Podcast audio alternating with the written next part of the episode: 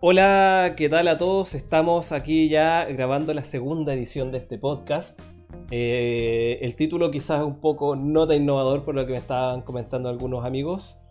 Pero bueno, lo que sí es importante es que estamos de nuevo con aquí eh, mi amigo personal y colega Felipe Negrete. Muy buenas noches, ¿cómo estás Hernán? Yo aquí estamos bien, bien, bien, bien. Harto frío esta noche, ¿cómo está por ahí la cosa? No, una noche muy helada hoy día y me di cuenta que hay que sacar o la chaqueta o el pisco, una de dos. No sé todavía cuál de los dos, pero estamos decidiendo muy bien en cuál quedarnos. Muchas veces las mejores alternativas no son las elecciones, sino que de repente tomar las dos. ¿Ah? Claro, vamos a tomar entonces. Esa es la idea. Yo estoy aquí con un cafecito nomás para hacer que la, la lengua no se trabe y que el espíritu también se mantenga calentito. Eh, oye, eh, sí, no, dale, por favor, comenta, ¿qué me quieres decir? Lo, importante de, tomarse un pisco es por lo que está sucediendo hoy por hoy. No sé si te diste cuenta que hoy día pasó algo muy importante. Sí, yo creo que hoy día en Chile en particular, perdón, en Santiago, región metropolitana, especifiquemos porque quizá el resto del país va a seguir de la misma forma, eh, una noticia importantísima que viene a marcar eh, según yo, viene a marcar un poco un antes y un después de cómo se ha desarrollado todo esta, el desarrollo y el avance de toda esta enfermedad que tenemos hoy día actualmente, ¿no? Claro, el innombrable, como se lo dice por ahí. El, innombrable, tal cual. Así que, no sé, yo, eh, como tú sabes, estoy con trabajo de la casa esta semana. Eh, y ya mañana jueves, esto, esto se está grabando día miércoles 13 de mayo. Menos mal que no era martes 13. claro, no nos eh, casamos ni me embarcamos. No, no, no, por favor, Felipe, lo que más te pido. Eh, te puede embarcar lo que quieras, pero. sí, eh, van a haber cambios, van a haber cambios. Llevamos ya varios días con, con cuarentenas de forma selectiva, pero me preocupa un poco qué va a pasar con esta... Ya va a ser una cuarentena de frentón transversal, por lo menos lo que es eh, región metropolitana, algunas comunas más por ahí, otras comunas, menos por acá. Pero estoy, estoy preocupado, estoy preocupado cómo se va a llevar a cabo la vida del día a día. Eh, comentándote una experiencia personal, eh, hoy día tuve que arreglar mi auto, tuve que arreglar mi auto. Y así que fui con otro auto que está por ahí, fui a comprar repuestos y la verdad es que las filas, compadre, en los supermercados después de que habían anunciado esta, esta cuarentena eh, y llegaban a la calle de los supermercados. Unas filas tremendas que no he visto en otros días. No sé cómo lo estuviste viendo todo eh, hoy día. Tú te tocó también trabajar hasta las 5 de la tarde, me parece, ¿no? Sí, hoy día me tocó trabajar hasta tarde, por decirlo de alguna manera. Pero sí, me llegó, estoy adherido a muchos grupos de WhatsApp, desde el colegio, los niños, no sé, de la villa, bueno, donde yo vivo, todo esto.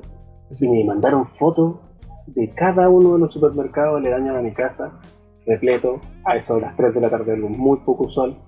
Y yo cuando salí finalmente, pasé por un supermercado, elegí el que era que tenía menos cositas, el más pequeñito, el poquito más caro, pero después me pasó que fui a buscar al, al otro supermercado y claro, definitivamente una locura. Una locura. De verdad la gente, creo que lo explicábamos el día de ayer, no, no, no tiene la educación, yo creo que va a pasar lo mismo que pasó en los primeros periodos, que van a desabastecer algunas cosas de primera necesidad, sin necesidad que, sea algo claro para ellos. Por ejemplo, el tema de los confort, como se veía, o papel higiénico. por favor, tratemos de no hacer auspicio. Todavía no tenemos auspiciado, así que Todavía que, llegue pronto. Pero bueno, me pasaba que veo la misma situación, es como una, una réplica de ver tanto un, estallido social, el inicio de la pandemia, y ahora la región metropolitana se ve afectada por esto. Yo creo que desde ayer lo pedíamos y hoy se nos escuchó la plegaria, así que yo creo que eso es lo que va a suceder, la gente se va a volver loca, si es que ya no está loca por esto. Oye, mira, eh, qué importante lo que estás comentando, eso de que se pedía mucho también el tema de las cuarentenas, muchos alcaldes, comunas, etcétera escuchaba en la radio, eh, estaba escuchando a Julio César Rodríguez en la radio y eh, se estaba comunicando con dos alcaldes, y alcaldes de oposición, digamos de izquierda.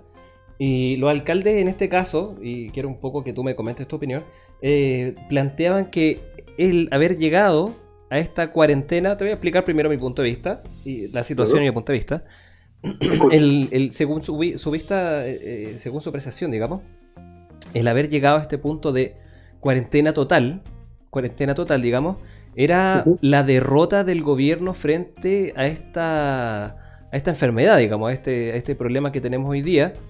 Y al, como, como, te digo, alcaldes de oposición, alcaldes de, izquierda. Pero mi punto de vista es otro. Yo creo, personalmente, eh, mi apreciación es que no es una derrota ni una victoria.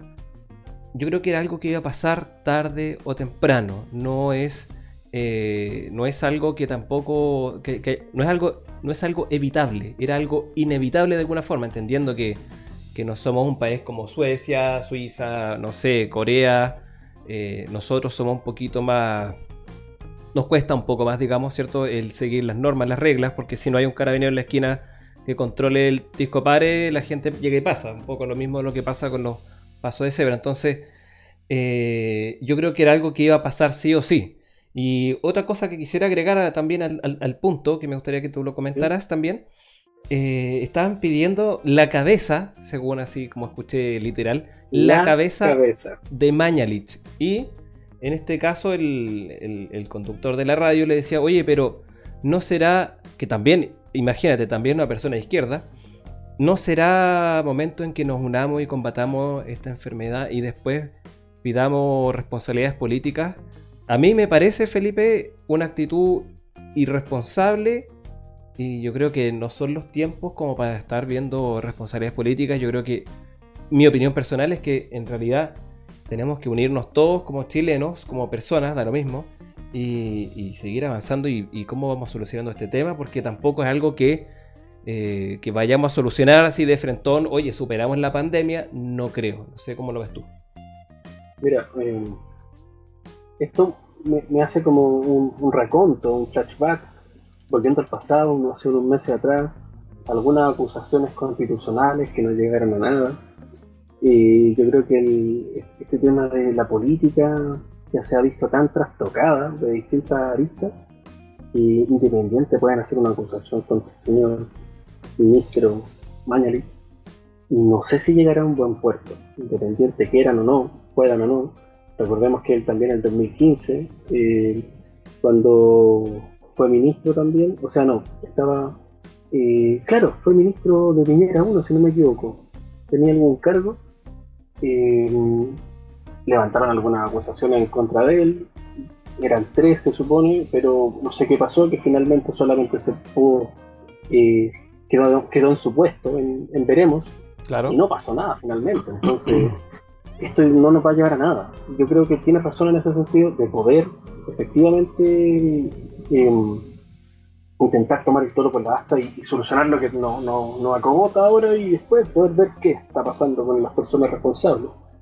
Si la persona en el cargo, eh, encargado de la, del gabinete en este caso, encargado como ministro de salud, ya tiene experiencia eh, en otros mandatos entonces esta persona está capacitada específicamente. Si no, dio la cuarentena antes, porque finalmente no se la dieron a Maipú, se la dieron a la región metropolitana, o sea, como se decía en algún momento. La señora Katy Barriga, claro.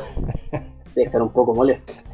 Pero el tema es que finalmente no lo hicieron. Yo creo que están cobrando algunos favores políticos, también a empresarios, los que pagan las campañas, y a la larga se transforma en eso. Imagínate que ahora Está um, agarrando algunos bonos del gobierno. Señor Polman, dices tú. Claro. ¿Ya? Entonces, ¿cómo se entiende que está agarrando dinero de, estos fondos que están destinados a la mediana empresa cuando el señor claramente no es de la mediana empresa? Sí, sí, puede, puede que, no. Yo tampoco lo veo como mediana, la verdad. Claro, están cobrando algunos favores políticos desde ya. Entonces, mm, esto me parece un poco raro, esto ya lo he visto antes, entonces si de, cuajo no cambiamos la política en Chile, vamos a seguir dando los mismos tropezones con las mismas piedras siempre. Van a tener otros nombres, otros tamaños, pero va a seguir siendo lo mismo. Vamos a caer nosotros de rodillas en lodo. Mira, eh, Hernán, ¿sabes qué? Eh, me quedé ayer con muchas preguntas dando vueltas. Me quedé con la gente que escuchó el podcast y, agradezco obviamente la, espera. Me, me, están pidiendo más capítulos no sabía cómo hacerle entender a la gente que efectivamente esto está recién partiendo, así que tenemos mucho todavía, mucho tiempo para poder. Estamos recién parando la, mayor el cimiento, claro. y un saludo a la gente que nos sigue desde ya. Y la gente que nos va a escuchar en algún futuro, espero que esté escuchando alguno de nuestros clásicos, hoy por hoy. Pero mira, te quería hacer alusión a algo. Más allá de, de los dichos de la señora Daza, la subsecretaria. Sí, Quiero partir con otra cosa, quiero dar una pildorita previa. Estamos en pandemia, ¿ya? Pero no sé si tú recuerdas tú, de qué generación eres. Generación X, generación Z. Porque lo que ha pasado es que históricamente Yo soy millennial. han habido epidemias, ¿ya? No sé si tú has estado en alguna, porque me tocó conversar con mucha gente hoy día referente a lo mismo. ¿Ya? Y algunas pasaron por el sarampión, otras pasaron por varicera, otras también eh, eh, pasaron por distintas cosas, peste cristal y la peste negra. Hay algunos antecedentes de peste negra, aunque no lo crean. A ver. Que se supone que esto ya es como del 1500, se supone. Claro, una cuestión que ocurrió hace un rato atrás. Hay algunos vestigios todavía de peste negra. Pero no sé qué te tocó a ti, no sé si ya tuviste alguna epidemia, como no sé, Mira, yo. Eh, la, primera vez que escuché epidemia fue cachureo. Partamos por eso. Después. Eh, no, no, no, fuera de todo, a tonteo. La primera vez que escuché así como, como algo, digamos, como una enfermedad más masiva que yo recuerde. Quizás en mi infancia sí, mira, yo soy del 88, pero eh, yo creo que de la, esta la gripe porcina, la gripe aviar, pero, pero no tuvo. Bueno, yo estaba en otra, en otra onda, digamos, estaba en, el tema de, pasarlo bien. Pero no me parece a mí que haya tenido el peso, obviamente no, pero ni siquiera cercano a lo que estamos viviendo hoy día, porque eh, a, mí, a mí, según mi, apreciación, hoy día lo que estamos viviendo es una cuestión, digamos, de alguna forma yo creo que sí es sin precedentes. O sea, a ver, existió la famosa peste negra, qué sé yo, han habido hartos antecesores, digamos, pero, pero, pero es distinto. Hoy día la globalización, que, bueno, he escuchado hartos que dicen que este es otro golpe más a la globalización. Hay que entender que la globalización no, no, no, es, no le pertenece a un lado o a otro, a un pensamiento o al otro. Esto es simplemente pesco un avión, me voy a China, me voy a Japón, eso es eso es la globalización, no, no confundamos. Pero hoy día estamos, es un planeta hipercomunicado, hiperconectado, las distancias son cada día eh, más, más, cortas en tiempo, ¿cierto? Eh, hoy día tú trabajas fácilmente 20 kilómetros de tu casa, antiguamente 20 kilómetros de tu casa era, era mucho. Entonces, el viajar a otros países, las mercancías que se están intercambiando, eh, permiten que este tipo de enfermedades que eh, pueden variar en su, en su gravedad mayor o menor, digamos, pero se puedan propagar a través del mundo con mucha mayor velocidad. Entonces, que yo haya visto algo así, que esté en mi memoria, no. Sinceramente no. No, sí lo entiendo, pero enfocándonos, obviamente, hay algunas personas que no entienden el concepto de epidemia y pandemia. Hay que entender que el nivel de contagio determina una y la otra hablando de epidemias, claro, son, son, a lo mejor son enfermedades que estuvieron dentro de un periodo de tiempo y, dentro de un sector. Claro, por la globalización entendemos ahora que esto se puede esparcir. Hay que entender que un pequeño bichito que estaba ahí en el innombrable, en Wuhan, se trasladó hasta acá. O sea, ¿cómo pensar que una persona ya en China y a transmitir algo que iba a llegar hasta mi tío acá. Oye, es que China para acá es una distancia tremenda. Claro, dicen al otro lado del mundo. Literalmente. Yo la cordillera y me sentí insignificante. Ahora imagínate lo que sería 45 horas para allá. Oye, sí, no, dale, más, después te quiero preguntar algo. Sí, lo que quería cerrar un poquito el tema de lo que era la epidemia, ¿Mm? es que claro, mira, yo recuerdo que cuando éramos chicos, y me pasó que hacían reuniones de peste cristal. O sea, donde se, se, juntaban las vecinas con los niños de la edad. He escuchado, he escuchado algo así, sí. Y se juntaban específicamente a contagiarse todos la peste cristal, por ejemplo.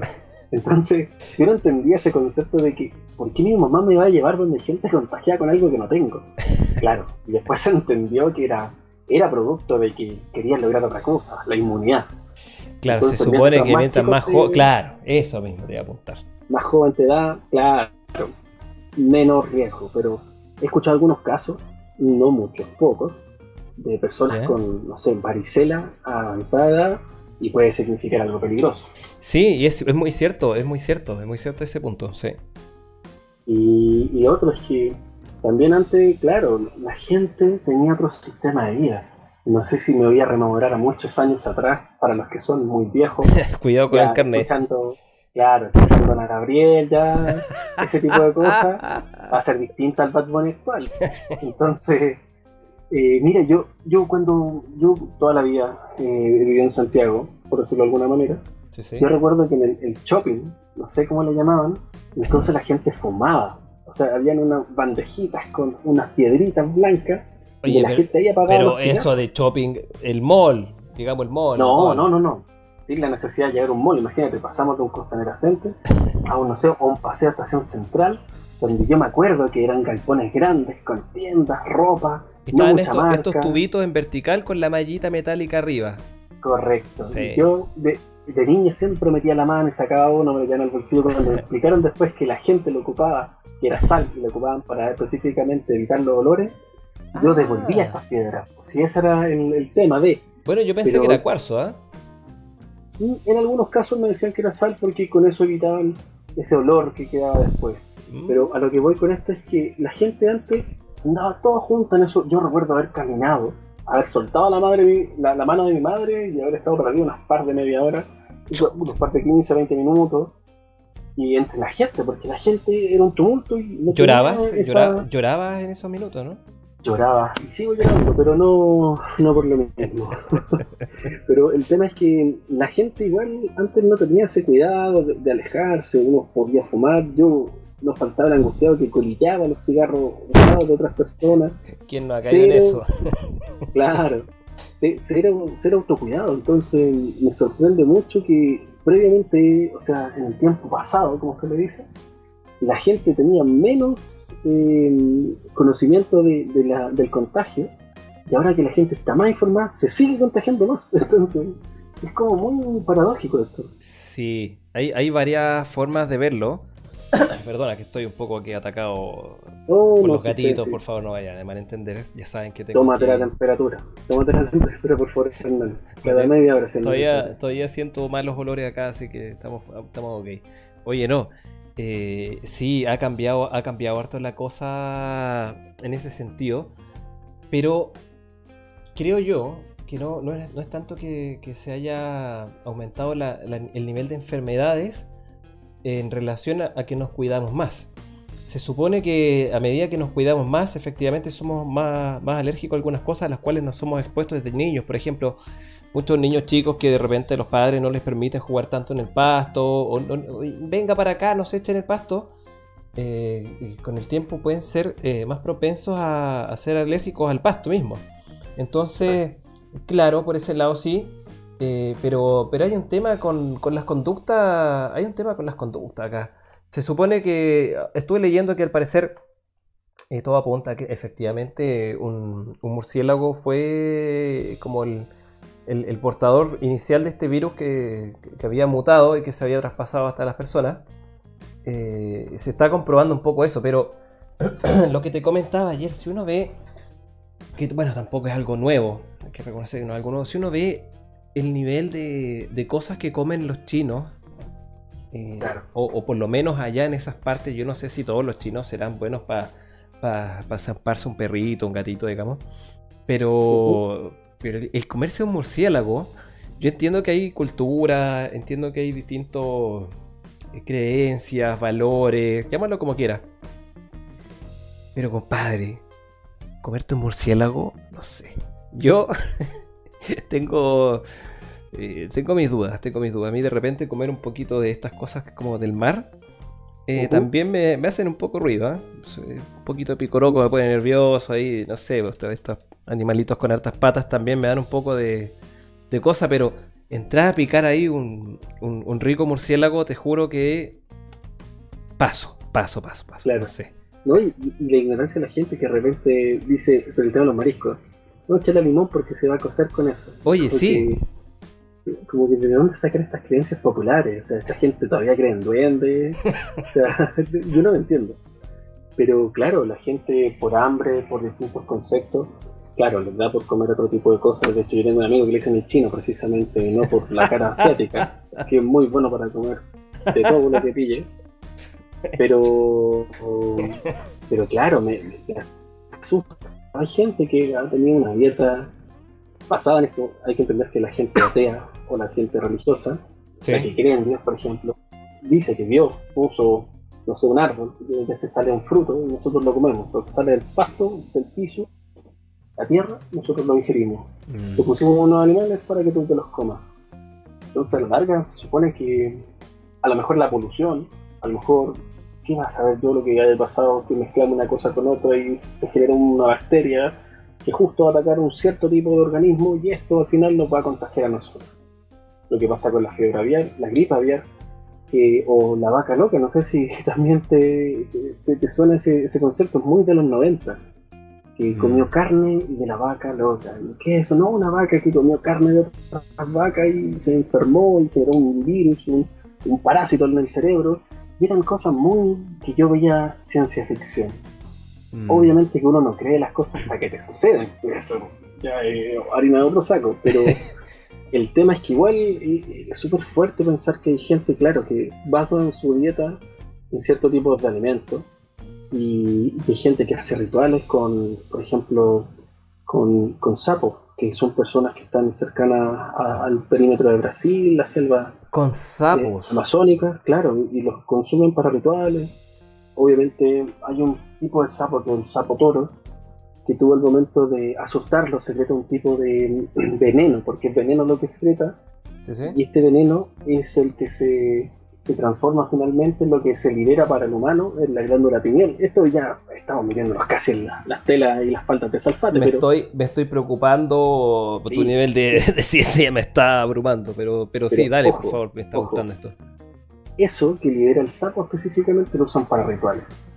Es lo mismo que secreta la glándula pineal, que no sé si hay gente que trabaja eso, lo ejercita y se supone que esa glándula lo que secreta es lo mismo que tú secretas al nacer y al morir. No sé cómo se obtuvo esa información porque yo no me acuerdo cuando nací y tampoco conozco a alguien que me haya contado algo después de morir, pero se supone que en esas características se, se secreta. No recuerdo bien el tipo de glándula ni lo que hace específicamente, pero yo sé que se secreta eso que el toro lo, lo, tiene, o sea, la rana toro eh, claro. lo, entrega también. Ahí después vamos a meternos otro día en ese tema un poquito más a fondo para que lo podamos analizar. Oye, Hernán, la otra que te quería comentar también, ¿qué te parece a ti que las personas que jubilen con este tema del innombrable ¿Ya? Eh, puedan sacar su, su, su jubilación, su dinero? O que si también el Estado les propone, porque ahora como va a morir la pyme, se, calcula, se calcula que la pequeña y la mediana van a estar muy afectadas, que las personas en vez de poder sacar su dinero de la, de la jubilación, lo puedan ocupar directamente o en la totalidad para poder hacer una pequeña empresa. ¿Qué te parece una idea de esa? A ver, primero que todo yo creo que eh, voy a partir al revés, al revés, perdón. Yo creo que no todos podemos ser pymes no, todos, no todos podemos ser pyme, pues bueno, o sea, a ver, eh, sí, yo creo que está súper bien emprender, yo creo que está súper bien eh, arriesgarse. Te, digo, estoy partiendo al revés. Yo creo que, sí, pero no todos podemos ser pyme, no todos podemos tener una pequeña empresa, una gran empresa. Eh, y, no te digo porque que, no, que no, no debiesen serlo, pero ¿cómo vamos a justificar que todos sean pequeños empresarios? Claro. Obviamente que... el que se mantenga es el que va a valer, pero... Sí, pero aquí, aquí voy al, punto desde el comienzo. Si tú le estás pasando la plata de la jubilación a alguien que tiene una idea innovadora, pero que lamentablemente no le dio el palo al gato, se va a quedar sin pyme, sin emprendimiento, digamos, y sin jubilación. ¿Y qué va a pasar con esta persona? Va a ser carga del Estado. Y después vamos a tener que pagar todos nosotros eh, su emprendimiento. el riesgo que quiso correr. Eh, yo creo que no debiese ser tan así. Me parece que quizás eh, lo que se estaba proponiendo en algún punto era, que me parecía mucho más lógico, hacerte una especie de autopréstamo. O sea, hoy día yo tengo para mi jubilación, ponte tú 50 millones, puedo sacar un 20%, saco 10, 10 millones y un crédito blando sin interés o básicamente sin interés, lo voy reponiendo. Me parece mucho más, eh, mucho más razonable. Claro, porque al final, eh, una, no estoy retirando todos mis fondos, eh, no estoy matando mi vejez y, me, estoy, tratando, me estoy ayudando yo mismo en esta situación que la verdad es totalmente excepcional. Yo creo que nunca en los tiempos modernos se había visto algo tan complicado, crisis subprime, eh, crisis asiática, por el nombre que queráis, pero yo creo que lo que está pasando hoy día es algo que no tiene precedente, no tiene precedente a nivel eh, economía, salud, etcétera. Entonces, claro, yo creo que hay que empezar ya a ver cómo lo hacemos porque no podemos tampoco eh, cargarle al gobierno que nos subvencione aquí un año y medio nuestro sueldo, porque ¿de dónde van a salir las lucas? Pues esta cuestión tampoco es un, un pozo donde tú metes la mano y sale la plata. Entonces, eh, hay, que, hay que reactivar la economía de alguna forma, pero me parece que, sacar la plata de, de la jubilación para que empecemos a emprender, yo creo que puede ser exitoso en un 5% de la población, pero el resto no tiene la cultura de ahorro, no tiene, no tiene idea cómo, cómo mover la plata en su casa y van a ponerse a emprender, yo creo que no se puede. Sencillamente yo creo que no. Es difícil, no es difícil. Mira, ¿por qué traigo esto a colación? ¿Por qué pongo esto en el tapete y por qué esto está sobre la mesa? ¿Mm? Porque había una iniciativa de ciertos partidos políticos, vamos a decir, de izquierda, Frente Amplio, PC, y yo lo estaba escuchando previamente al al aviso ya del presidente que se tiró después, alrededor de la una de la tarde. ¿Ya? Pero mm, estaban buscando poder los partidos políticos nacionalizar la AFP. No sé si te contaba, Hernán, pero yo trabajé, ya. Una, trabajé en una AFP, me di cuenta de muchas cosas. Dentro de esas también eh, me tocó pagar jubilaciones, me tocó hacer cálculos de pensiones, ya hay algunas trampitas que tiene el sistema que te permite o no, por ejemplo, una persona que es independiente, no cotiza, no cotizante. En los últimos años se decide cotizar. Igual va a sacar plata de nuestra jubilación de estos fondos colectivos. Es como este tipo de fondo solidario, digamos. Claro. Mm. Y había una, una, propuesta de ley que hablaba del 3%, el famoso 3% que no se hizo tan famoso porque no les convenía a la gente. Sí. Y este 3%, obviamente actualmente se descuenta, por favor corrígeme, el 11%, el 12%. Eh, tengo que revisar, tengo que revisar, sí. Vamos a la orden del 11, el 12%, pero la cosa es que querían cobrarte un 3% más para llegar a un 15% en Pero espérame, con cargo al empleado, no al empleador. Al empleado, que te sacaban el dinerito, tu sueldito del 3% y este se iba en un 2% a tu cuenta personal, ¿ya? y otro entre 1 y 2% que se estaba ahí definiendo que, era lo correcto a un fondo colectivo. Y este fondo colectivo, las personas que tienen renta por sobre 2 millones no lo pagaban, pero sí lo recibían. Entonces, necesitamos un ente fiscalizador que nos pueda ayudar a los ciudadanos, yo creo, de cierta manera. Los ciudadanos no lo voy a decir porque también tengo algún partido político, lo voy a decir a las personas que estamos aquí en este país. Bueno, qué afortunado que tampoco dijiste al pueblo. No, no, no, Yo sé que tú tienes cierta versión a esas palabras. No. Pero no, no importa, las vamos a quitar. Mira, eh, quiero entrar de lleno ahora con lo que dijo la, la subsecretaria, señorita Daza, La señora Daza, me imagino yo. Sí. Que ella está muy preocupada por la situación actual del país. Pero que bien tarde se dio cuenta, porque si ese es su primer dicho, claramente la señora no sé dónde ha estado todo este tiempo, aparte de estar detrás del señor Mañalich. Pero bueno, tomando todas las medidas que habla específicamente de la propagación de este innombrado, sabemos que ha afectado también no solamente a Chile, sino que a todo el mundo. Que esta señora nos hace un análisis muy profundo de lo que está sucediendo. Mira, sí, sí, sí, dale más, por favor. Y además, no debe, dijo, que también la, las cuarentenas que se decreta a partir de este día viernes, desde las 10 de la noche tengo entendido, ¿cierto? Según yo, sí. ¿Ya? Y esto no se pudo hacer antes. Porque cada medida que han tomado, cito, se ha ido implementando en función a la evidencia científica que nosotros tenemos, mirando el número de casos y la incidencia. O sea, no nos está diciendo nada nuevo. O sea, esto se podría haber tomado con anterioridad, evitar más contagio, porque siempre fui partícipe yo de que todos para la casa. Pero no sé hasta qué punto, porque si tú no te contagias, esto no se va a superar. Hablamos que el 70%, dicen los estudios, que el 70% de la, de la, población se va a infectar. Entonces no hay cómo detenerlo. Si, si fuera por eso no hubiera llegado hasta acá. Entonces yo creo que es bien tardía la reacción del gobierno. Ahora, es bueno. ¿Cuántos, eh, ¿Cuántas regiones van a tener que estar también? Porque esto a nivel provincial ahora. Metropolitano, provincia de y justo que toca aquí para Hurtado, que estoy acá yo. Sí, presente, acá. Chuta, perdón, no presente, no, perdón, eh, acá. perdón, error de lenguaje. Peñaflor, 15 minutos de acá, no tiene cuarentena, entonces nos va a separar unos 10 minutos de trayecto de cuarentena y no cuarentena. Pero, ¿qué va a pasar con la empresa? ¿Qué va a pasar con todo lo otro? No vamos a saber hasta el próximo conteo de, los encargados. ¿Cómo lo ves tú esto? Mira, eh, varias, varias cosas que quiero apuntar acá. Eh, sí, a ver, hay esta gente que, como dices tú, que quizás eres parte de ese grupo, digamos, que se sentía más identificado con la idea de, anticipar eh, mayormente, digamos, en el tiempo la cuarentena. Pero hay, varios, hay varias cosas.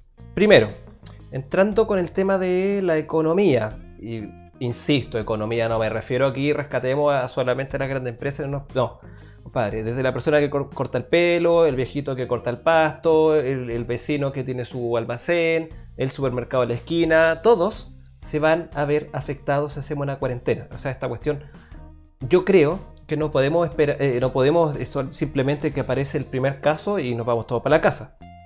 Porque es perfecto, nos vamos todos para la casa, pero Resulta que ese nos vamos todos para la casa no son todos para la casa, son algunos para la casa. Estamos hablando de empresas que son de, rubros más tradicionales los que se van para la casa, pero ¿qué pasa con el sector salud? ¿Qué pasa con el abastecimiento? ¿Qué pasa con, los, con los, productos de primera necesidad? Van a seguir operando. Entonces, eh, no es vámonos todos para la casa, por un lado. por otro lado, ya más, más, quizás matemático, vamos a apuntar un poco más al tema salud. Si nos vamos todos para la casa el día 1, el primer contagiado, sería eh, utópico pensar que la pandemia, este cuento, digamos, se va a detener. No. Va a reducir su velocidad, sí, pero vamos a tener que de alguna forma, en algún punto, volver a, mover esta ruedita en la economía, que a la gente le carga la palabra, la palabra economía, la economía, ¿cierto? Y, y, vamos a tener que, vamos a tener un segundo pic más violento porque la gente va a salir con confianza que lo que está pasando en Europa en algunos países, la gente está empezando a salir. Eh, hay algunos que están saliendo con confianza, como aquí esta cuestión ya pasó, lo superamos, eh, pero la verdad es que yo creo que no es tan fácil. Pienso que es más responsable tomar medidas como las que se están tomando hoy día en Chile. Quizás son perfectibles totalmente. Yo creo que no hay eh, un conducto regular, no existe un libro de cómo te, diga cómo llevar una pandemia. Pero, claro. pero esto es así, es así. vamos a tener un pic eh, nos vamos a fondear todo. Eh, va a haber un segundo pic más adelante cuando hayamos salido de nuevo. Pero estas son aguas inciertas y vamos a tener oleaje fuerte, oleaje, oleaje suave. Y, tenemos que saber navegar de esa forma. No, no, hay, no hay una forma de que todos nos vayamos a la casa. O tampoco existe la otra alternativa que sigamos trabajando como si nada hubiera pasado. Son aguas inciertas, insisto. Te dije en un principio aquí. Es algo que no se ha visto quizás de la forma como lo estamos llevando y con la agresividad que está este, este contagio y la globalización que también ayuda a esto, eh, no hay precedente, no hay, no hay, no hay un, manual de cómo llevar esto, pero yo creo que dentro de, de, las limitaciones que tenemos como seres humanos, Mañalich, eh, la señora Daza, eh, yo creo que están dando su mejor esfuerzo, insisto, creo que sí es perfectible siempre, pero no es el minuto quizás de torpedear y pedir cabeza eh, no, yo creo que este es el minuto en que tenemos que avanzar, ver un poco qué es lo que está pasando. y si te fijas, las cifras tuvieron un aumento explosivo. No, alcanzaron a duplicarse, pero sí estuvo más o menos cerca. Pero esto va a seguir así. No, no, como te digo, eh, no sé. vamos a seguir así. Hay que, hay que seguir las recomendaciones y yo creo que el gobierno hasta el minuto ha hecho una labor más o menos aceptable. Quizás no es la, óptima, si tuviéramos una bola de cristal, por supuesto que todos tomaríamos la, óptima, pero yo creo que irse a la casa desde el día uno eh, es un poco irresponsable, creo yo, Felipe. Mira, aceptable, ya con que hayas dicho aceptable la gestión del gobierno, ya discrepo ya, pero después nos vamos a ver los guantes, no vamos a entrar en detalle. Mira, Mira déjame redondear. Todo. Hay un dicho muy bueno que lamentablemente no me lo sé, pero dice como que, como que todos después de la. Después del partido, todos son expertos en fútbol, weón. ¿Cachai? Después, de la, después de la batalla, todos son coroneles. No sé cómo dice el dicho, pero siempre si miramos en perspectiva hacia atrás, obviamente las cosas se pueden hacer mejor. Pero es porque estás en un tiempo futuro. Estando en presente y con ese nivel de responsabilidad, yo creo que es difícil, creo que es difícil. Hay que... Si bien más adelante vamos a ver si se puede hacer algo mejor, vamos a sacar cuenta en blanco, pero, pero tampoco podemos empezar a, montar la horca ahí en medio de la plaza y empezar a llamar a los, a los ministros. Yo creo que hay que tener un poco de mesura. Eh, hay que tener mesura, hay que tener mesura en estos tiempos, creo yo. Hay que tener mesura, tú lo has dicho. Y de hecho, por lo mismo, hay países que, no sé si tú lo sabes, pero hay países que hasta el 13 de mayo, ¿Mm? digamos el día de ayer, todavía de ayer, sí. que, que no presentan coronavirus. Entonces, esto, wow, yo que como. A ver, ¿de qué, pasó? ¿De qué, de qué, país estamos hablando? ¿Me estás hablando de Corea del Norte? ¿De qué me está Primero, primero, estos son los datos primero que se entregan, datos oficiales de la Organización Mundial de la Salud. Mira, perdona que, te interrumpa de esta forma tan irrespetuosa. ¿Sabes quién es el, el, que la lleva ahí en la OMS, no? No, no sabría decirte. Este, eh, este personaje. ¿Ah? Eh, eh, perdona, el personaje. No, no, no, no, el personaje es un, militante de un partido.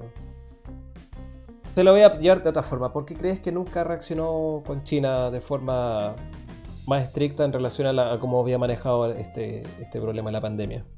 Porque pueden ser amigos. Te la dejo ahí nomás, pero, pero sigue, háblame de tu dato duro de la. De la el, dato duro. Sí, eso quiero escucharlo. Sí, sí, sí. Corea del Norte es el primero. Yo creo que el señor Kim Jong-un, eh, el, el, supremo líder, eh, claro, la tiene clara. Contagiado, bala. Contagiado, bala. La única forma de quitarse eso.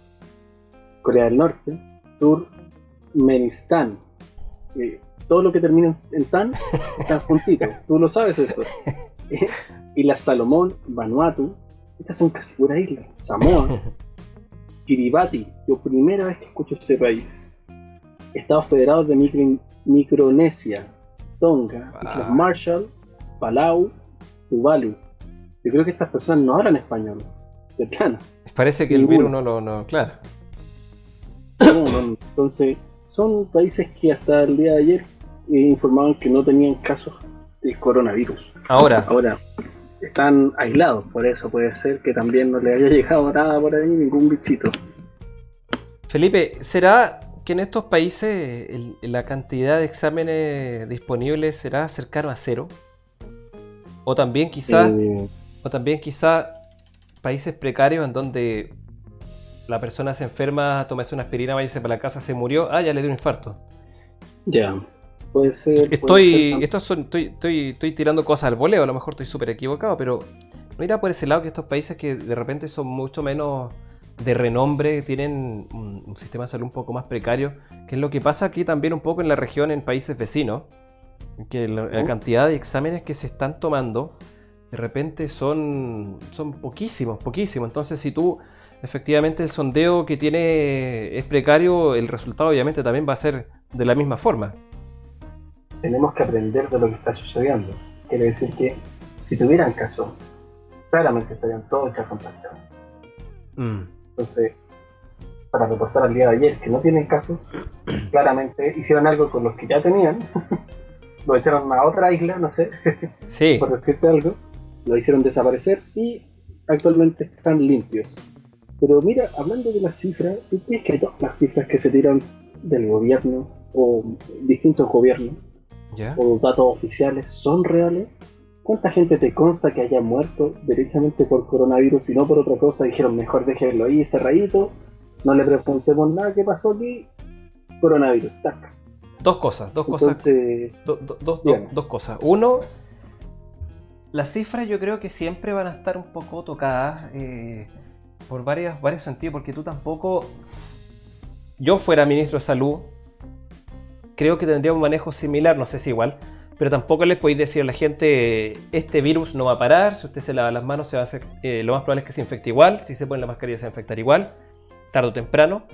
Yo creo que no se puede hacer eso de alguna forma. Y, y tampoco tenemos el alcance quizás como país, y yo creo que ningún país tiene el alcance para poder identificar el 100% de las personas que hoy día están falleciendo por, este, por esta pandemia que tenemos hoy día. Yo creo que ningún país puede decir que no se le ha ido ningún, ningún personaje ahí al otro lado sin haberlo identificado de forma correcta. Bueno, mire, yo en función esto mismo, igual, pero yo pongo en duda todo. Yo creo que una de las principales cosas es poner en duda todo lo que, la existencia misma, de hecho. Sí, claro. Pero si no tenemos la certeza, si el ministro no tiene la certeza al momento de dar un reporte, claramente si él no lo sabe, no lo tenemos cómo saber nosotros hay muchos casos, y me ha tocado, de, gente que, iba por algo anexo a, lo que es el innombrable. Sí, sí. Y, terminó dentro de una bolsa. Infectado, pues. Porque una persona que pase por estar lista de espera, por lo que sea, eh, por el tiempo que se demora en la atención, si hay 5 horas esperando la atención, créeme que es muy posible que te puedas contagiar con algo en esas 5 horas de espera. Ahora, la mm. persona que me contaba este caso llegó a su padre. Como obviamente están saturados los sistemas de salud, le pidieron que solamente entrara la persona que estaba enferma y se lo devolvieron básicamente en una bolsa sellada. Entonces, eh, eh, son casos algunos trágicos que, están dejando constancia, están pidiendo los exámenes. Ayer te comentaba que se demoran siete días en ciertos hogares de ancianos entregarte una respuesta de, algo importante. O sea, esa persona dentro de esta semana ya tuvo contacto con alguien, no se va a quedar sola. esta persona probablemente, si es que está contagiada, haya contagiado a más personas, porque esas personas por algo están en, un, en geriátrico, en, estas casas de reposo, y, no todos están ahí porque quieren, hay algunos que básicamente están por ahí porque no tienen otra opción. Pero es complicado, Mira, sí, sí y, haciendo el nexo con esto, ¿Mm? también estaba viendo las cifras oficiales entregadas hoy día de coronavirus en Chile, confirmados, tal cual así lo dice tikitacas.cl.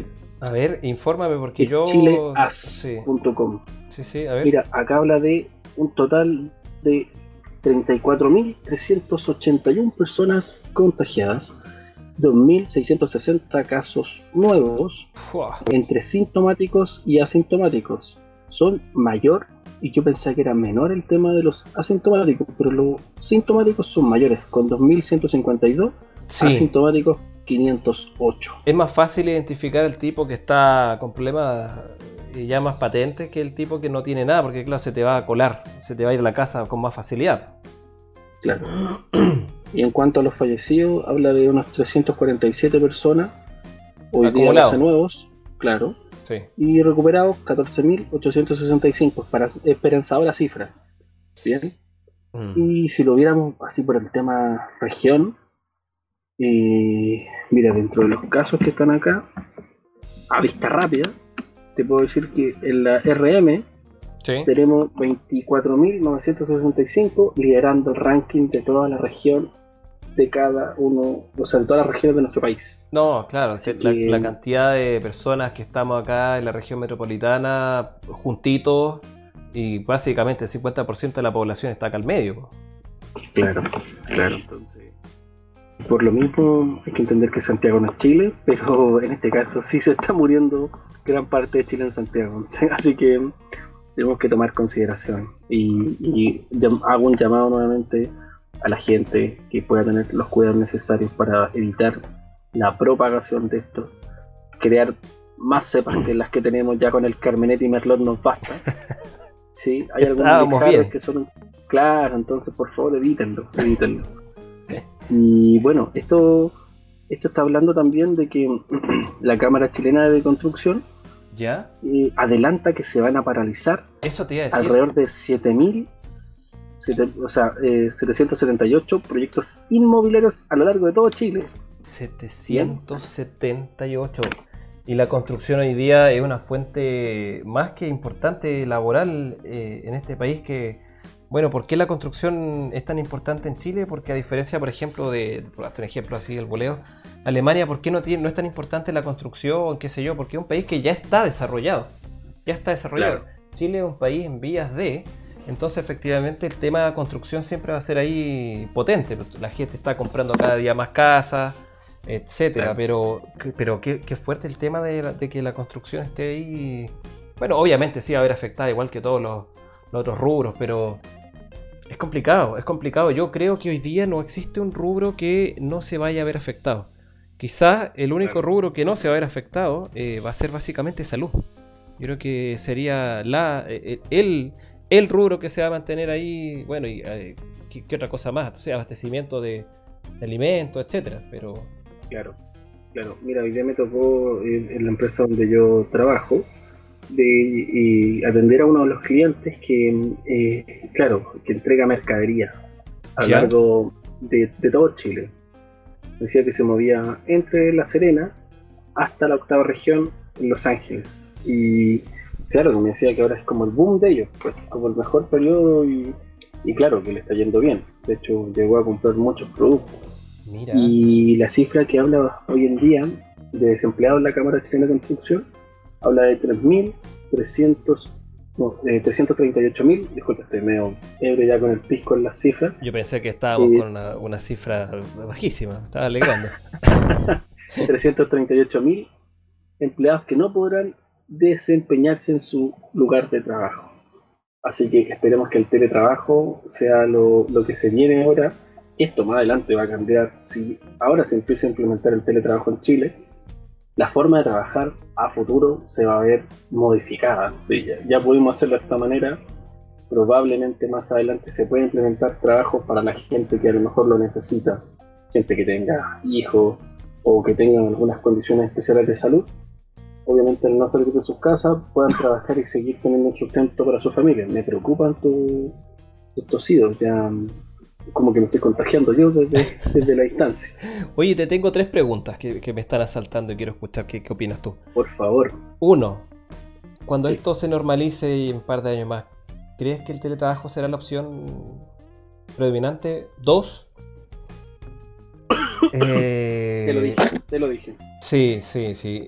Eh, ¿Cómo ves tú la cuarentena en la región metropolitana de la próxima semana? Porque esta cuestión es un antes y un después. Esta cuarentena marca un punto de inflexión en la cuarentena. O sea, perdón, en la, en la pandemia.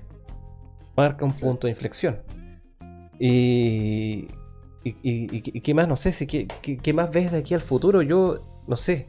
Te, te cuento un poco mi parte en relación a lo que te estoy preguntando.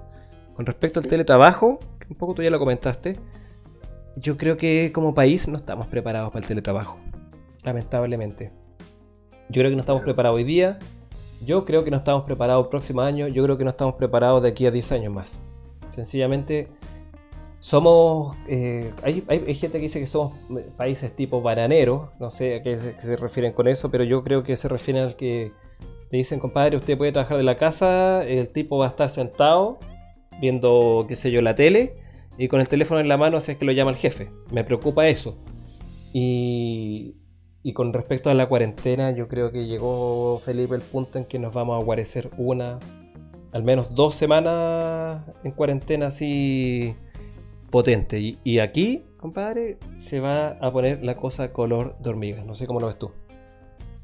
Eh, mira, primero, primero haciendo, respondiendo a la primera pregunta que realizaste, en función a si el teletrabajo va a ser un trabajo que, va a tomar ma- mayor preponderancia a futuro, yo creo que sí, porque no sabemos si recién una pandemia nos está acogotando, está matando mucha gente, está dejando sin empleo, está creando una recesión a nivel mundial.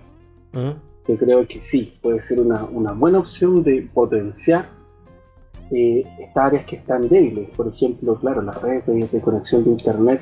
Hay algunos proveedores de Internet que tienen bastante reclamos y yo me sumo también a ese. Yo también pongo la fila. Y, claro, o sea, están viendo que se están trayendo un pésimo servicio porque la gente está colapsando las señales, o quiere decir también que ellos tienen de un pésimo servicio. Y, claro, van a tener que intentar potenciar esto, el país no se puede paralizar.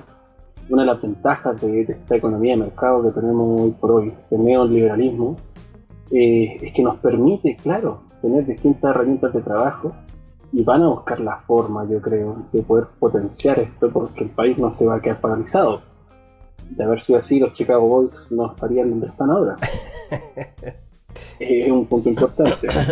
Ahora, ¿cómo veo yo la pandemia esta semana que viene? creo que mínimo van a ser sus dos semanas. Eh, yo compré bastante vino y estos piscos que estoy ya listo para poder enfrentar el innombrable y los fríos. Súmale los fríos. Sí. No, ya. Escaldazono full, grado 9, parte superior e inferior en mi cama, listo, esperándome ya. Y no, nada, yo creo que va a ser algo difícil, la gente va a tener que organizarse, pedir los permisos. Yo no entiendo todavía cómo va el tema los permisos para salir a comprar, porque si en mi casa queremos ir a comprar, probablemente sea yo el designado, el más joven, viril, que vaya a realizar estas compras, pero si me tuvo un carabinero en el trayecto de aquí al supermercado, eh, espero que hagan lo que tienen que hacer, porque muchas veces eh, no lo hacen, no, no, desempeñan bien ese trabajo, no son objetivos. Y si voy a, comprar, que se entienda que voy a comprar. Y estos permisos que le escuchaba que desde la hora que tú lo pides, empiece a correr y todos los días lo mismo para hacer las mascotas eh, yo creo que están creando un sistema de poder condicionarnos, de cierta manera, para que no podamos, obviamente, desplazarnos y que sea lo más acotado posible. Sea, ¿qué es lo que tú necesitas? Comida. Pero si no tienes trabajo, no, no hay mucho que se pueda hacer.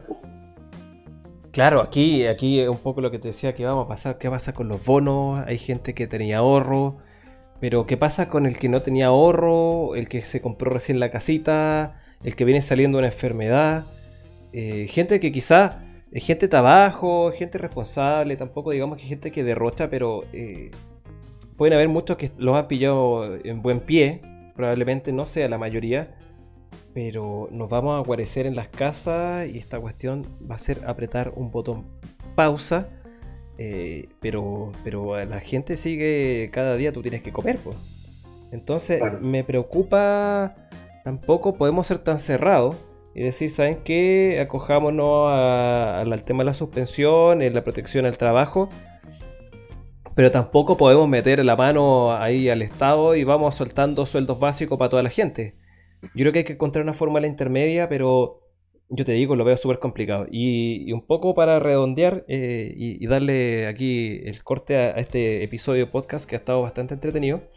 Eh, tú me hablabas un poco de la cuarentena y cómo la gente, ojalá que haga caso, eh, pida permiso para lo que corresponde y que también la, autoridad de la policía eh, realmente también tenga un criterio para poder ir filtrando qué es lo que está moviéndose en las calles. estaba leyendo acá en La Nación, que publica también hace un ratito, dice, cuarentena del Gran Santiago, gobierno prepara amplio despliegue policial y militar para fiscalizar cumplimiento de la medida. O sea, eh, efectivamente va a haber un fortalecimiento eh, con respecto a las policías y al parecer también eh, los militares van a empezar a hacer un poquito más de acto de presencia y me imagino yo que van a tomar un poco más de protagonismo y, acción en las calles, digamos, para hacer un poco control y algo que viene pidiendo la gente en varias partes, ¿qué pasa con los delitos? O sea, en plena, qué sé yo, 2 de la mañana, 3 de la mañana, todo que queda, delitos violentos. Entonces, no sé, yo creo que es necesario que empecemos a tomar un poquito más las riendas de la cosa. Eh, la gente también está muy laxa, las autoridades están muy laxas, hay que empezar un poco a apretar acá el tornillito. Y no por un tema de, ideología de que, oye, eh, saquemos los militares a la calle y esto es la solución. Compadre, estamos hablando de la salud y la vida de las personas. Después vendrán los minutos de ir los que quieran ahí a pararse a la Plaza Italia, los que quieran marchar por donde quieran marchar. Pero acá estamos hablando de gente que se está muriendo, abuelitos. Eh, hoy día mismo conversaba con mi mamá. Me hablaba que eh, una de las vecinas del sector eh, se había contagiado. Había muerto una señora mayor porque otra persona, ya imagínate, así como un nexo bastante largo, había salido no sé dónde a prácticamente lesear, enfermó a la abuelita mayor de la familia y, se murió. Entonces, es complicado, hay que ser responsable y se viene difícil. No sé, si quieres agregar algo más con respecto al tema de esto lo que publica acá La Nación con, los militares y la policía. Eh, mira, estaba viendo, claro, de, un tema que tienen que entregar resguardos. También ellos son los que están ahora eh, exponiéndose más a este tipo de enfermedades. Por ende, debiesen tener eh, todo el respaldo del Estado para que ellos puedan desempeñar sus funciones de manera adecuada. Ahora, hay que entender que hay algunas personas que quedan un poco resentidas después del, 18 de octubre. Del 18 de octubre. Claro, entonces yo creo que además que van a estar buscando algún tipo de represalia a lo mejor, que ser un poco más estricto. Hay personas que, eh, el mismo caso de mi tío que lo comentaba yo, salió a comprar en la esquina de su casa, lo detuvieron porque no andaba sin salvoconducto y se fue preso. entonces, entonces, cuando se lo llevan detenido, te dice, bueno, eh, yo salí a comprar y no lo llevaba porque venía a comprar abajo de mi departamento y se lo topó justo en la esquina. ¿Ya? Creo que camina una cuadra para comprar. Y como no lo portaba, se fue preso con 80 personas. Estas 80 personas basta que con una esté contagiada para que todos los presos que estén ahí. No, de que a la Cuando que vuelvan a la casa, claro, tienen contagiado. Entonces, ¿hay, ¿hay, algún tema de criterio aquí que debiese pasar por las personas. Y se entiende que hay algunos que necesitan movilizarse, otros que no derechamente lo hacen por necesidad. Sí, claro. Pero, claro, hay que ser consciente. Oye, y me llegó una pildorita hace unos minutos atrás, hace cuatro horas, Tírala nomás. Sí, la tercera informa que mañana llega a Chile la donación de empresarios chinos para enfrentar el ya mencionado. Oye, pero espérate, ¿donación de qué, de qué tipo de donación estamos hablando? ¿Un, paquete de murciélago? ¿Qué, ¿Qué pasó acá? ¿Un sushi? La tercera dice, cargamento incluye ventiladores, diferencias compras realizadas por la CPC del gigante asiático. Mira, básicamente en resumen, habla de que van a llegar en un avión ventiladores, mascarillas, test rápido, guantes y otros productos para enfrentar el ya mencionado. Llegan mañana al mediodía desde China y hablan de que no hay mucho, un poco de secretismo que continúan manteniendo, que es una donación de gran envergadura, no habla de, del área de, los mandatarios de, China, sino que habla de empresarios. Empresas particulares y privadas, digamos. Claro, mm. que están mandando esto justo para el señor J. Mañalich y que mañana va a estar muy raudo a poder eh, recibir estas donaciones jugosas que nos van a poder ayudar a enfrentar este bicharraco que anda por aquí. Enhorabuena, yo creo, ¿no? Claro, justo, justo, justo, tirando algo bueno dentro de tantas cosas malas que están proyectando. Y bueno, yo creo que con eso ya por lo menos podríamos dar un, poco de respiro a ciertas personas. Eh, y lo último, para cerrar lo que yo tengo que informar, que la subsecretaria, la, señora Daza, Daza. ¿sí? Eh, tiró otra, otra pildorita también, dijo que tenían 4.000 camas, obviamente desde que iniciaron esta pandemia, ¿Ya? y 8.000 personas contratadas para obviamente mantener a estas personas conectadas a los ventiladores. Pero si tienen 370 ventiladores, no, hay más. un... o Sea, Mira. Hasta ahora son, son 3.700 ventiladores. Sí, sí, sí, sí. Por ahí va. Y los disponibles y los que están desocupados a día de... Mira, el día 12 habían 582 que estaban así disponibles. Que estaban disponibles para poder ser usados. Sí. Qué, bueno. Ahora esperemos que el invierno ya hace frío. Ahora, claro. pegue tan fuerte. Ahora, súmale el frío, súmale el pic, súmale las otras enfermedades que no solamente tenemos este, este, este, este virus actual, sino que hay otros que son anteriores. Influenza. Wow, no sé, yo creo que nada, yo creo que hay que estar preparado, eh, se viene difícil, se avista al fondo, de, de, acá mirando al horizonte se ven las nubes oscuras y ¿no? hay que prepararse nomás. Claro, oye, y para cerrar ya con esto me despido. ¿Ya? Y recomendaciones de libros, no, que no sea todo tan malo, libro o película para ver este COVID-19, entendiendo que las personas van a estar ahora en cuarentena. ¿Sí? Hay algunas que han estado trabajando, otras que derechamente ya han estado toda la cuarentena en sus casas. Sí, es verdad. Pero alguna recomendación desde ya o en el próximo capítulo que vamos a emitir, eh, ver qué, podemos recomendar. O sea, intentemos también que no sea un panorama tan negro para la gente. Sí. dar una luz de esperanza. ¿Partes tú? No, por favor, quiero escucharte. Mira, yo estoy fanático, estoy fanático para todos aquellos que tienen, eh, eh, digamos, de frontón Netflix. Eh, yo vi una serie muy buena en donde, sí, es una serie de acción, pero está basada en un libro súper interesante que se llama Carbón Alterado en español. así, sin hacer spoiler tampoco, trata de un futuro, ¿cierto? en donde eh, los cuerpos, porque hoy día, imagina, estamos hablando de la salud, viene un poco, viene un poco a tema, eh, estamos hablando de la salud, el cuidar el cuerpo, que sé yo, que si te mueres, básicamente te mueres, como se entiende la muerte como tal, y en este futuro eh, te colocan un, artefacto en las vértebras, ¿cierto?, cerca del cerebro, en donde toda tu conciencia, conocimiento, vivencias, todo, va quedando respaldado una especie de backup de disco duro, y tú cuando tu cuerpo físico muere, se rescata este elemento y te puedes reenfundar en un cuerpo tuyo clonado, en uno con algunas mejoras. Y, punto importante, ahí hacen también una crítica social.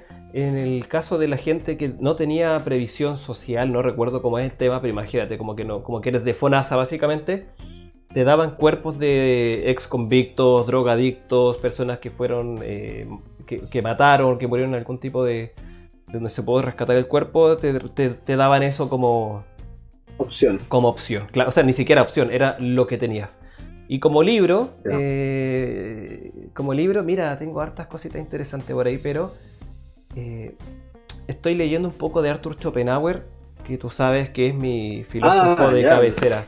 Sí, filósofo. De cabecera. De cabecera, compadre. Yo, él tiene hartos libros, pero el que lo pueda buscar por ahí, pegarle una leída, es súper interesante el punto de vista y eh, plantea un poco lo que me he quedado yo, lo último que he leído, en cómo varía la percepción de las cosas eh, si tú dejas de ser, de ver las cosas como tú. No sé, a lo mejor es algo que yo lo interpreto así, pero en una parte por ahí no recuerdo cuál es el libro que estoy leyendo hoy día, pero sí sé el autor.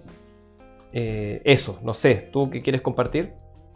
Sí, mira, eh, yo en lo posible te, voy a acercar un libro que tengo. No, sé si te sonará por ahí, pero.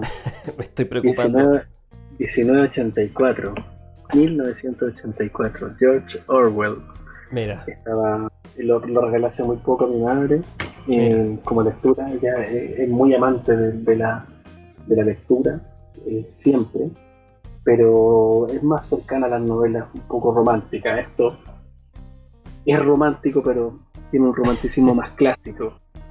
¿ya? Y bueno, entre las series estoy viendo bueno, una muy buena, que es básicamente para despejarme todos estos malestares de la sociedad, de distenderme un poco. Espérate, deja, espérate, déjame alejarte de los problemas de la sociedad. Sí, para alejarme, porque la sociedad ya, creo que enciendo el televisor, enciendo la radio en el auto, escucho muchas cosas diarias, entonces a veces uno se satura con tanta información, con tantas cosas. Es verdad, es verdad. Me pasa que mucha gente le duele la cabeza y le duele el estómago, no por síntomas. Y te quiero hacer una pregunta para finalizar. Me Venimos terminando hace media hora, pero me gusta esto. Sí, sí, sí, sí. Pero debe ser la pregunta directa. Hernán. La luz prendía. No, sí, dime, pregúntame nomás, perdón. ¿Cuántas veces has pensado que tienes coronavirus? Por favor, responde ahora ya, sin pensarlo mucho. Una. Una. Una, una, sí, sí, sí, sí. ¿Tú? me imagino que tu nivel de estrés debe estar alto. Cada vez que una tosía además, nos estamos acercando más a este bicharraco. Mira, te voy a ser súper sincero y aquí quizás algunos que no me conocen tanto se van a enterar de algunas cosas personales. Mi pareja trabaja en salud y ella había tenido un contacto cercano. Entonces yo la verdad es que estuve un poco perseguido porque eh, le habían dicho que había una persona que, había estado positiva, entonces estábamos a la espera de, un examen. Y, yo como soy un poco falto de respeto, ¿no? un poco protocolo de repente, claro, ella se para, estábamos tomando sopa, yo pesco su sopa y me la, me la zampo así, ya de frente, ¿para qué voy a estar con cosas? entonces tú comprenderás que la sopa uno cucharea harto, entonces claro, podría haber estado contagiado. Pero de verdad que aparte de eso, sí, no, eh, tengo harto cuidado, alcohol gel, eh, buena lavadita de mano, este pañito desinfectante, he tenido hartas precauciones. No sé, ¿tú cuántas veces has estado expuesto a este, esta preocupación, digamos? No, yo hasta ahora ninguna, no hasta ahora ninguna, porque igual sé, sé que no me tengo que tomar la sopa ajena. Pero más allá de eso, claro, mucho alcohol gel y todo eso, pero no tienes cómo desinfectarte eso ya, ya lo hiciste ya tu periodo de incubación debe estar unos 20, 15 días más, así que nos vemos. no, pero sencillamente no, no lo he pensado hasta ahora, pero me ha tocado mucha gente y entre esos mi jefe que eh, creo que ya lo ha tenido tres veces. Entonces la, gente ya empieza a agarrar un nivel de, de, no sé, de preocupación tal que cualquier cosa pasa a ser coronavirus. Entonces por lo mismo procuro ver una serie que se llama The IT Crow. Eh, no soy muy bueno con inglés. No, por favor, pero, no te preocupes. Pero es una serie, un sitcom muy bueno. Así que a los amantes de la comedia, por favor, veanlo. The IT Crow. Es como THE y The Crow. ¿The Crow? ¿La, corona? No, no, no, The IT Crow. habla básicamente de un grupo de, de, personas que trabajan en el IT, que es como el el área informática. Sí, pues el departamento de informática es IT, sí. IT. Sí. Entonces, estas personas intentan resolver, eh, y son todos muy freak, entonces intentan resolver los problemas que tienen a diario. Es una serie, si te gustan las cosas frescas, las cosas nuevas, te va a gustar mucho, porque aparte tiene un, un humor muy británico, que si se diferencia del americano, mucho, porque tiene mucho del remate, mucho así como siempre que se origina un chiste va a terminar en algún momento. Entonces eh, es, redonda la serie. La serie. Y, lo otro que me gusta que es, de fácil consumo porque son tan solo 20 minutitos a estas series mega producciones de Netflix que llevan casi a una hora o las de HBO. O el podcast que estamos haciendo hoy día. Claro, claro, o el podcast. Entonces mientras sea un formato pequeño, me gusta. Todo lo que es pequeñito, me gusta. No es por alguna complejidad que tengo, pero lo cortito me gusta. Sí, me acordé de un amigo. Oye, qué bueno, qué bueno el, remate que le dimos a esta cuestión con las recomendaciones. Felipe, por mi parte, como siempre, un gusto, compadre, haber compartido contigo esta experiencia que estamos haciendo acá en Internet. Eh, sé que no para todos, de repente es fácil llegar hasta el final pero nada, vamos a tratar de hacerlo un poquito más corto, pero la verdad es que hay tanto que hablar que yo creo que falta tiempo. Felipe, no sé si quieres comentar algo. No, agradecido una vez más por, por, esta, por esta invitación. Tengo algunos panelistas futuros que pudiesen participar de esto. Un, tal líder coreano, otro que resucitó para venir a vernos después de mil años. El último que creo que revivió y murió y volvió a revivir y y sigue así y finalmente se transformó en un, en un árbol, en un ficus. Pero no, todo bien, todo bien. Estoy aquí esperando tu próxima llamada para que podamos eh, ver, despellejar un poquito, pelar eh, lo que es esta sociedad. Sí, Así que agradecido. Hemos estado muy sutil, hemos raspado apenas la, la, la, primera capa. Yo creo que de a poco nos vamos a ir metiendo más. Y como dices tú, por mi parte también esta gente que quiso, que quiso vertir su opinión Así que vamos a ver la forma, vamos a estar aquí viendo el tema técnico, a ver si podemos incorporar quizá en futuras ediciones un poquito de opiniones distintas a las nuestras, que yo creo que es interesante que podamos hacer eso en el tiempo. Felipe, un abrazo, compadre, te agradezco. Y también le agradezco a toda la gente que, estado, que pudo llegar hasta el final que me imagino que hay gente que tiene mucho tiempo. no me imagino otra cosa. Y eso, lo estamos viendo en la próxima edición. Un abrazo cariñoso a todos y nos estamos viendo. ¿Ah? Muchas gracias por llegar hasta acá y cualquier cosa. Y gracias por acompañarnos. Yo sé que hay gente que llegó hasta acá, que le gustó esto, que van a seguir con nosotros. Quedan muchos días de pandemia todavía, así que chicos, por favor, a veces desconectense. Sí, buena reflexión. Compadre, un abrazo, cuídense todos. Nos vemos. Buenas noches.